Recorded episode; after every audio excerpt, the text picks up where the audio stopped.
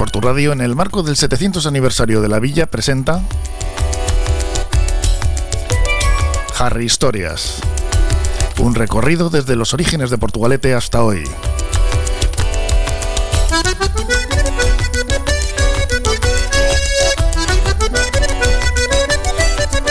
Con Carmelo Gutiérrez Ortiz de Mendívil. Y de la mano del bar Mendy Berría. En María Díaz de Aro 3, Portugalete. Caiso Jarrillería. En nuestra jarristoria de hoy, aquí en Radio, vamos a hablar de un edificio significativo de la villa, el ayuntamiento. En un principio, las reuniones de nuestros ediles se celebraban bajo una encina del campo de la iglesia, que este año del centenario se ha replantado, o en sus propias viviendas, a razón de un año por miembro. En 1561 tuvieron la idea de construir la casa consistorial, que se hizo en 1562.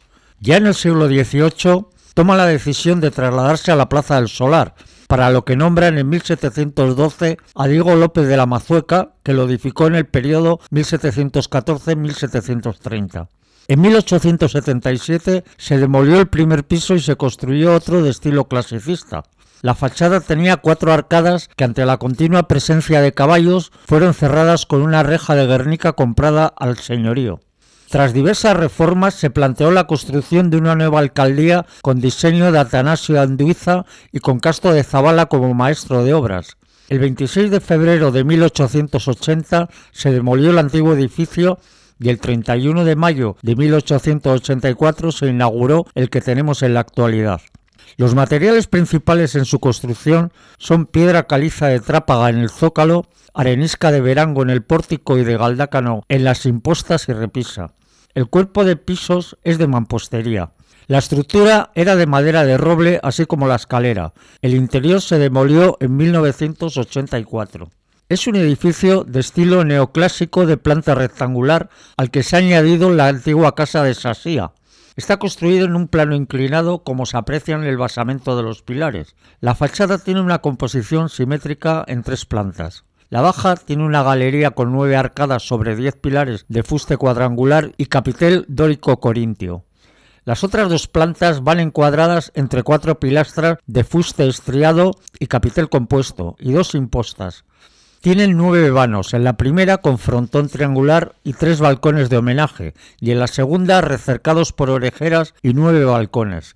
La fachada se remata con un murete con resalte en círculo que contiene el escudo de la villa. Entre 1960 y 1975 se duplica la población de Portu. Eso da pie a un proceso constructivo masivo y desordenado debido a la falta de normativa, ya que solo estaba en vigor un confuso plan de ordenación de Bilbao y su comarca.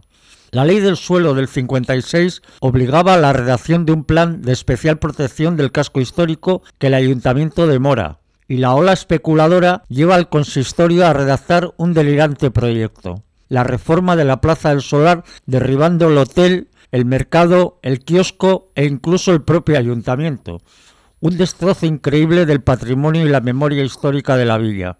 Los artífices de tal engendro fueron los arquitectos Celestino y José María Martínez Diego.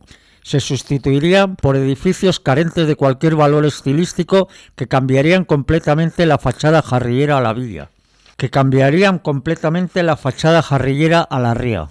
Ante la fuerte oposición vecinal, en 1978 el Ministerio de Cultura tramita el expediente de declaración de conjunto histórico-artístico en todo el casco, con lo que se paraliza el despropósito. Posteriormente se creó Surposa para evitar futuros desmanes.